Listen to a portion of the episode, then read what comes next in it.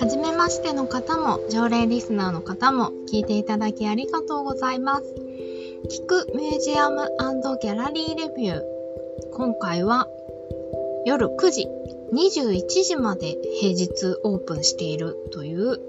仕事帰りに駆け込めるおすすめミュージアム3巻です。えー、夏本番ということでだいぶ毎日暑いですけども、ミュージアムは、えー、この8月にかけて、期間限定で、あの、普段は夜5時までとか6時までで閉まってしまうところも、えー、金曜日、もしくは木曜日も、あと土曜日も夜8時とか9時までオープンしてますっていうところが、ちょこっとだけ増えます。ナイトミュージアムみたいな感じでやっているとこが増えるんですけども、その中でも、えっ、ー、と、今回は夜9時まで、平日夜9時までオープンしているというミュージアムを3つご紹介します。あの、全部都心のミュージアムになってしまうんですが、企画展の内容と合わせて、あと、腹ペコでも大丈夫という感じでえ、近くでご飯が食べられたりとか、おすすめのレストランも併設されてるミュージアムを3つご紹介します。まずは、えーと、木曜日と金曜日夜9時までオープンしてるよというところですね。えっ、ー、と、恵比寿にある東京都写真美術館です。木金9時までやってるっていうのは非常にありがたいですね。あと、恵比寿だと、この近くだったら目黒とか、品川とか、そのあたりのエリアがオフィスだっていう方も多分行きやすいのかな帰りに寄りやすいかななんて思います。ちょっとだけデメリットを挙げるとですね、どこの最寄り駅からもちょっと遠いっていうのがあるかなと思うんですが、えっ、ー、と、JR とメトロの日比谷線の恵比寿駅から歩くと10分ぐらいはやっぱりかかりますよね。で、目黒からも歩けなくもないんですけど、やっぱ10分ぐらいかかりますよね。大観山からもやっぱ10分ぐらい、もっとかかるか。かかりますね。なんで、まあ、あのー、時間節約って意味でちょっとタクるっていう、タクシーっていう技もおすすめかななんてちょっと思ったりもします。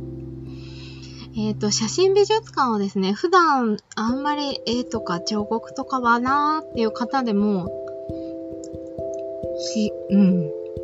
気軽に多分見る、見れるんじゃない、楽しめるんじゃないのかなと思います。その名の通り写真が中心のミュージアムです。建物もね、モダンで素敵なんですよね。あの、ガーデンプレイスの中に、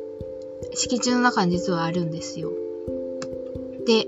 えっ、ー、と、今開催中の企画展が、えー、フランスの写真家、ロベルト、あ、違う、ロベール・ドアノーさんと、日本人の、え、ー、と、写真家で映画も撮ったりしてらっしゃる方で、えっ、ー、と、名前が、本橋誠一さんって男性の方ですね。このお二人の写真をご紹介するロベ、えっ、ー、と、本橋誠一とロベル・ドアの交差する物語というタイトルの企画展が今9月24日までの予定で開催中です。と時代、生まれた時代はちょっと違うんですが、なんか割とその人物、写真、ポートレートの写真を撮ってたりとか、あとは風景もやっぱりその人が生きていた街並みとか、その人間への眼差しみたいなものが割と共通しているお二人だそうで、その二人の写真家をご紹介する、で、作品をご紹介する企画展ですね。ロベル・ドーノさんは、去年かなあの渋谷の文化村ミュージアムでも、あの、回顧展を開催していたので、お運びになった方もいらっしゃるかもしれないんですが、今回は日本初公開作品を含む200点をご紹介するという結構たっぷりボリュームのある企画展が開催中です。と、あとはですね、8月の11日からの会期で風景論以後という企画展も予定されています。こちらはですね、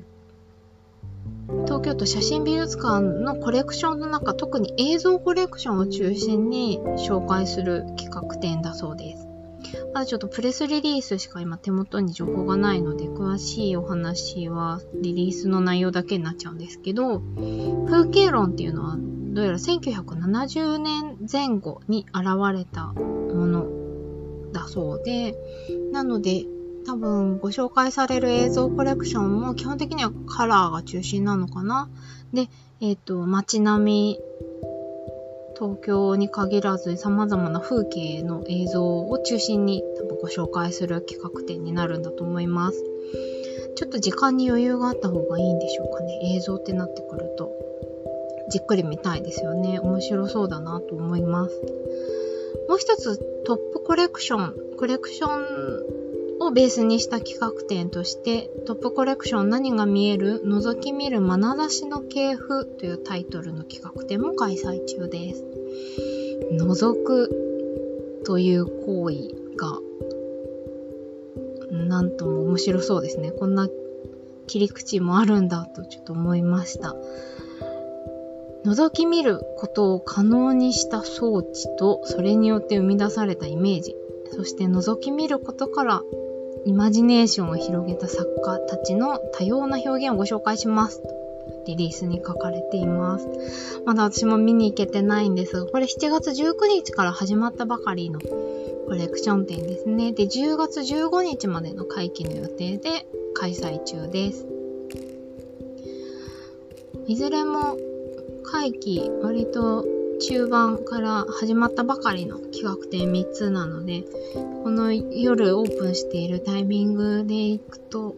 割と落ち着いてゆっくり見られるんじゃないのかなと思います。木曜日と金曜日夜21時までオープンしています。写真美術館はですね、えっ、ー、と、ミュージアムショップナディフっていうすごい、あの、写真集がとっても充実しているミュージアムショップが館内にあります。そこも夜9時までオープンしてますし、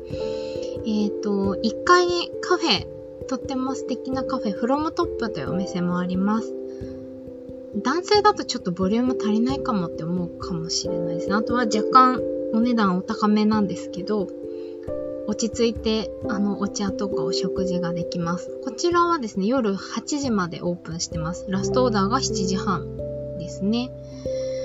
ここでちょっと、あのー、お腹空いたっていう方は駆け込んで、まずはご飯食べて、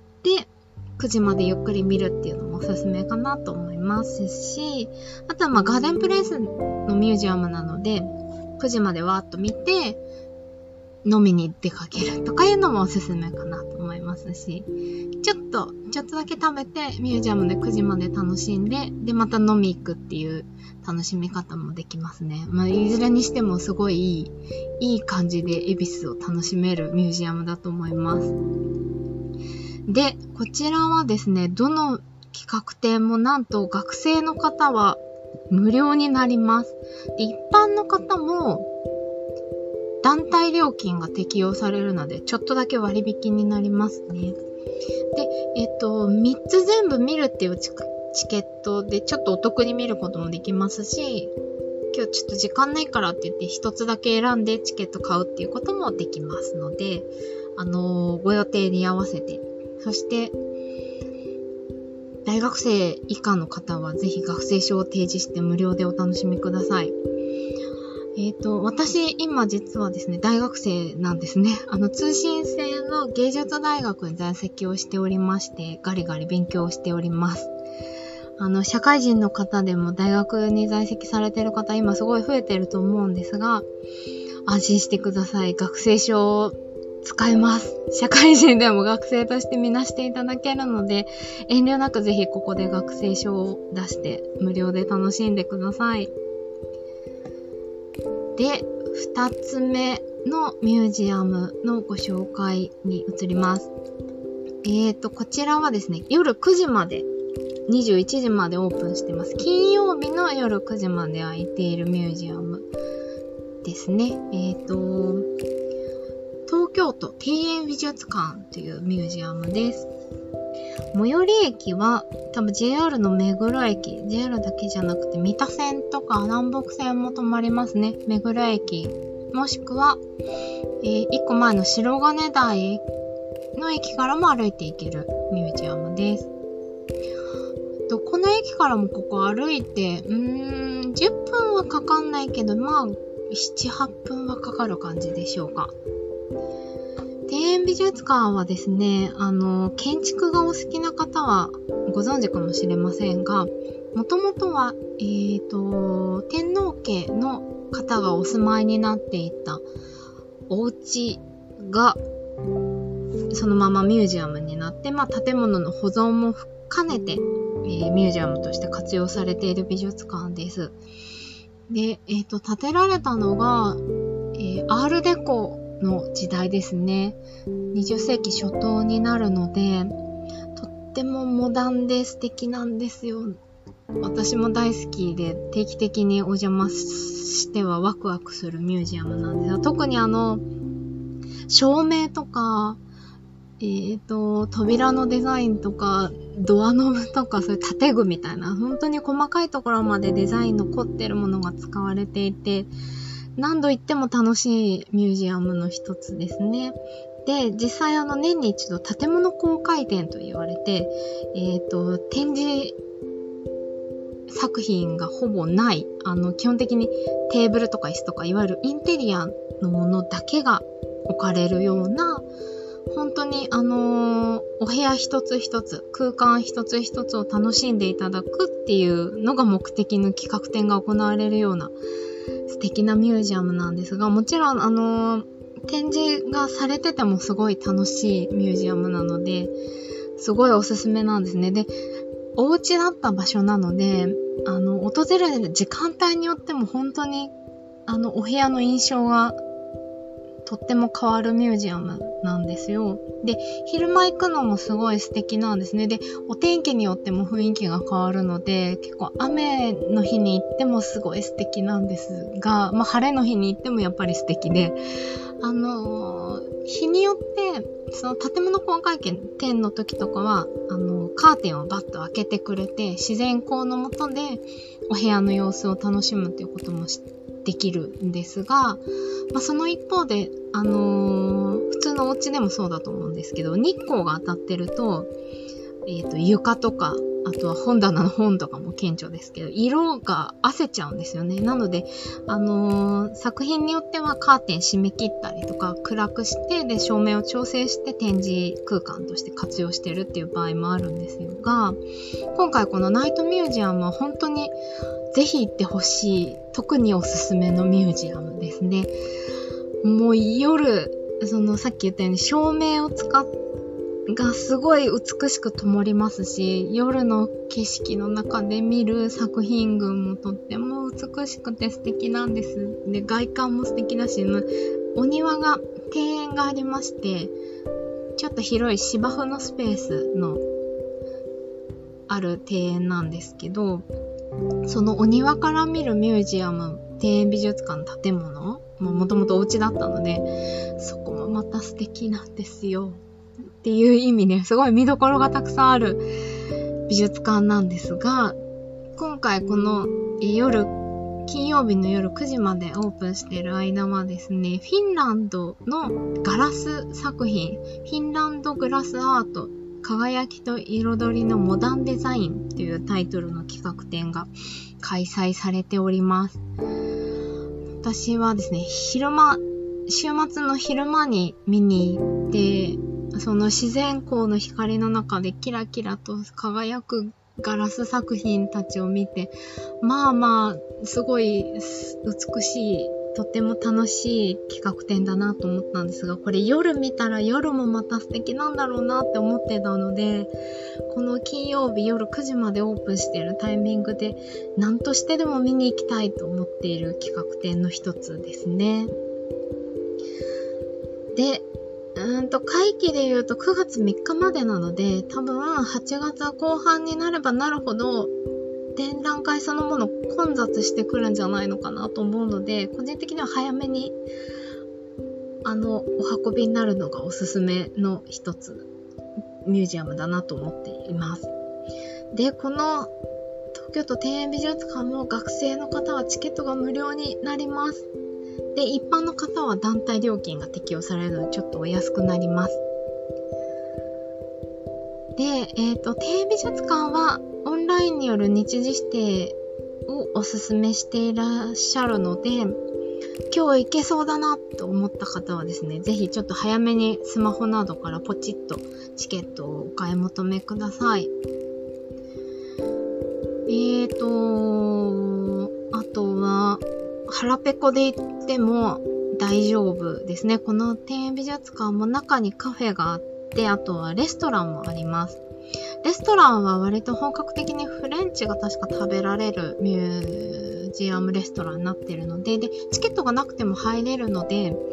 まずは、まあ、レストランでゆっくりお食事でもいいですし、うんと、目黒とか、まあ、最寄り駅の近くでご飯食べてからミュージアムに駆け込むでもおすすめかなと思います。で、カフェは、館内のカフェはですね、夜9時までやってるとこが、あ、カフェは6時までの営業ですね。ラストオーダーが5時までなので、夕方ちょっと早めに駆け込めたら中のカフェで、ちょっとケーキとか簡単な、うん、サンドイッチぐらいしかないんですよね。パスタもあったかな。もしかするともう売り切れってこともあったりするので、館内のカフェで、しっかりお腹を満たすっていうのはあんまり期待できないかなと思うので、どっか別のとこで食べてからミュージアムに駆け込む方がおすすめかもしれませんね。あとは終わってからちょっと目黒の方へ、飲みに行くっていうのがおすすめルートかななんて思います。えっと、ミュージアムの中のショップ、ミュージアムショップは夜9時までやっていますので、ゆっくりお買い物もできます。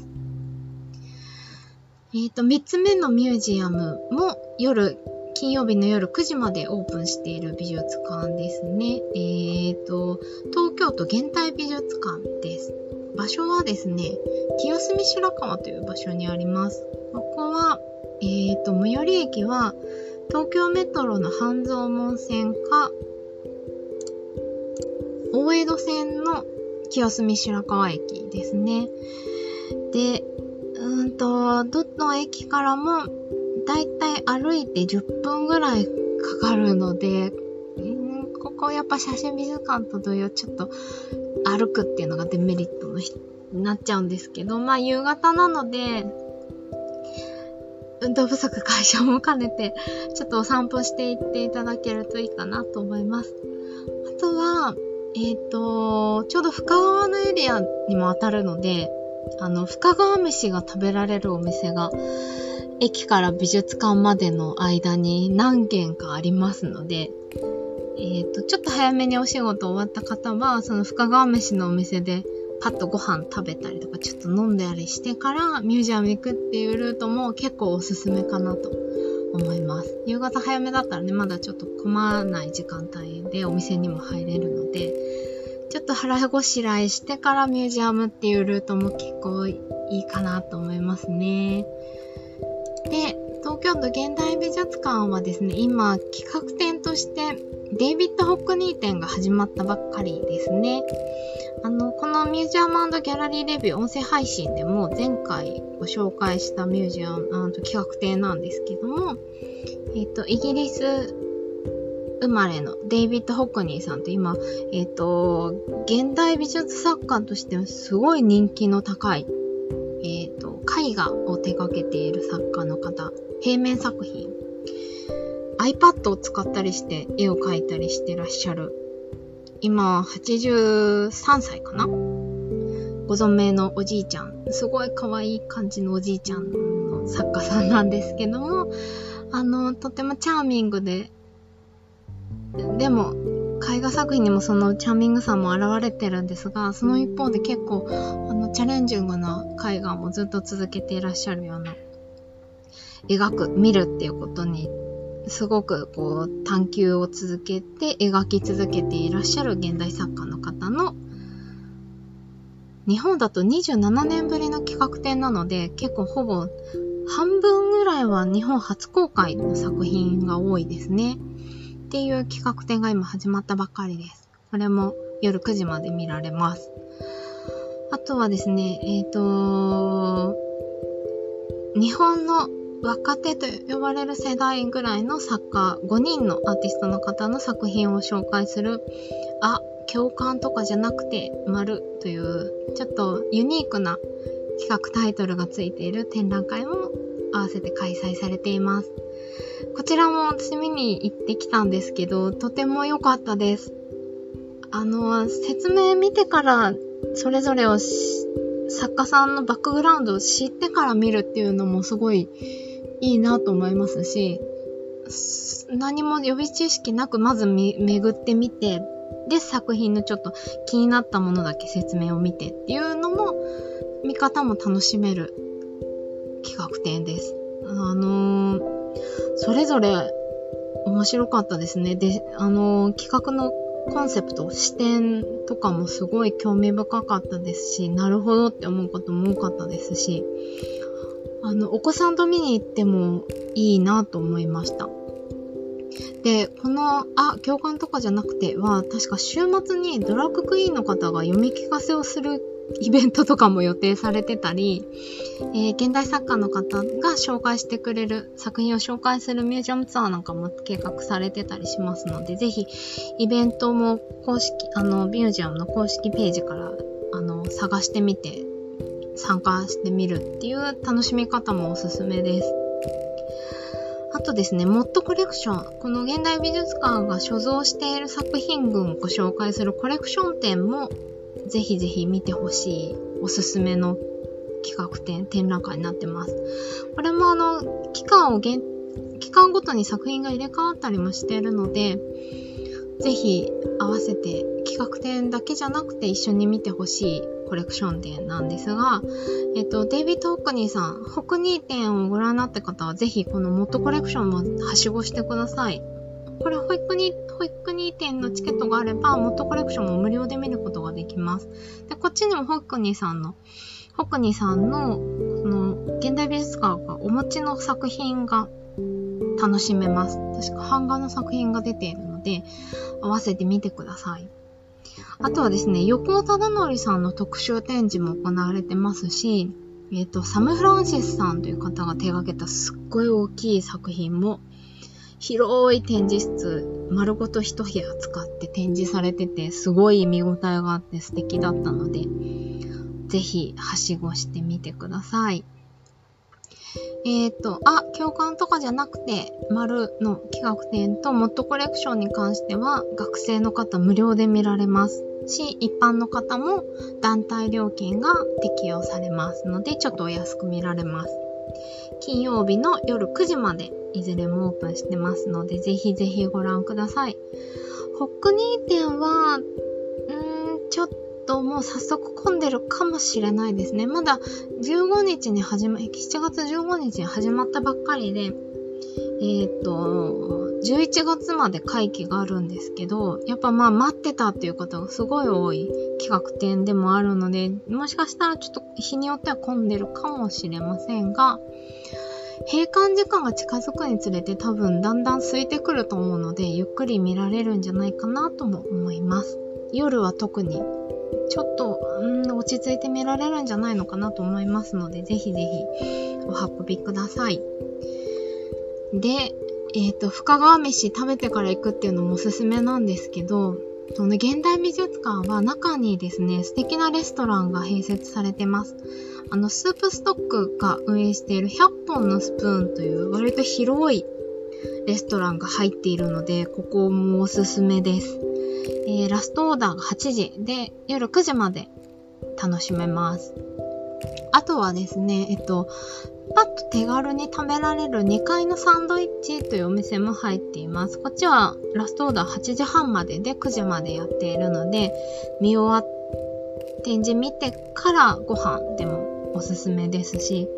個人的には多分閉館時間が近づくほど展示室すくので、先にパッと腹ごしらえしてから展示見るっていうのもおすすめかななんて思います。あと、えっ、ー、と、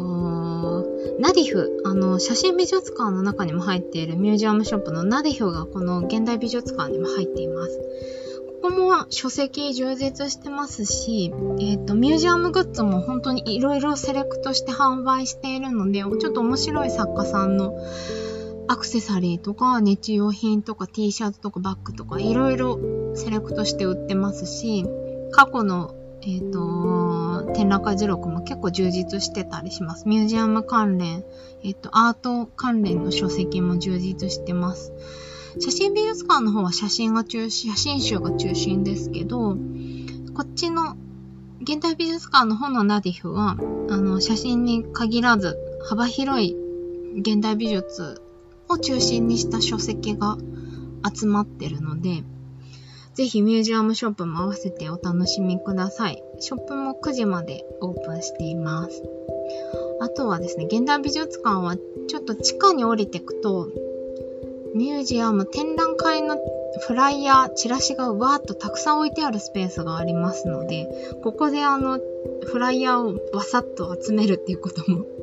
私はよくしてます。あの、都内のミュージアム、あとは関東近郊のミュージアムの企画フライヤーは、おおむね揃ってますし、あとは地方のミュージアムのチラシも割と置いてありますので、例えば、この夏休みにちょっと地方を巡りたいんだよなとか、瀬戸内とか、東北とか、あの、九州の方のミュージアム行きたいななんて思ってる方は、ここでチラシを手に入れられる場合もあるので、合わせてぜひ、あの、地下にもちょちょっと降りてみてください。あの、ナディフの近くに、多分地下に降りる階段がありますので、そこから行くとフライヤースペースにすぐ行けます。現代美術館はね、広いので、ちょっと余裕を持って見に行く、展示見に行くのがおすすめですね。デイビッド・ホックニー展だけでも割とたっぷり時間取るのがいいのかななんて思いますし、あの、ホクニさんが制作してる風景の映像を見たりもできるので、ぜひちょっとだけ余裕を持って見に行くのがいいかなとは思います。ということで、この聞くミュージアムギャラリーレビューはですね、普段、あの、フリーランスでアートとかデザインにまつわるライターとかインタビュアーなどをしております。私、ナオミが、えーと、書いてをご紹介するのが間に合ってない様々な展覧会、ギャラリー、ギャラリースペース、ミュージアムなどのご紹介を、えーと、取って出しでこんな風におしゃべりしてご紹介している音声コンテンツ、音声配信です。えっ、ー、と、気軽に聞き流していただいて、なんかあの、普段あんまりアートとかデザインとか親しんでない方にも、あの、楽しんでいただくきっかけになったらいいなと思って、あの、1年ほど続けている音声コンテンツになっております。バックナンバーではですね、都内で楽しめる、意外と入りやすいギャラリーさんのご紹介ですとか、企画展のご紹介もしてることもありますし、コレクション展をご紹介しているコンテンツなどもあったりします。あの、フリーランスになる前は会社員をしていましたので、あの、仕事帰りにすごい駆け込みたいけどなかなか行けないっていう、こうもやもやをずっといつも抱えてたんですよね。で、週末は週末でね、予定があったりとか、疲れてミュージアムに行く元気がないとかで、なかなか、あのー、美術館、展覧会から遠ざかっていた時期も結構あるんですけど、そんな中でも、その金曜日の夜8時まで9時まで空いてる、あと土曜日夜8時まで空いてるっていうミュージアムはですね、目ざとく見つけてよく駆け込んでましたし、あの、土曜日の夜、日曜日の夜に行ったりっていうこともしていましたので、そんな、なかなか時間がないよっていう方にも、あの、ぜひ、このね、期間限定とはいえ、ナイトミュージアムのタイミングなどで、あの、美術館ちょっと行ってみようかななんて思っていただけると嬉しいなと思っております。ではでは、また次の音声配信でお耳にかかれるのを楽しみにしています。聞いていただきありがとうございました。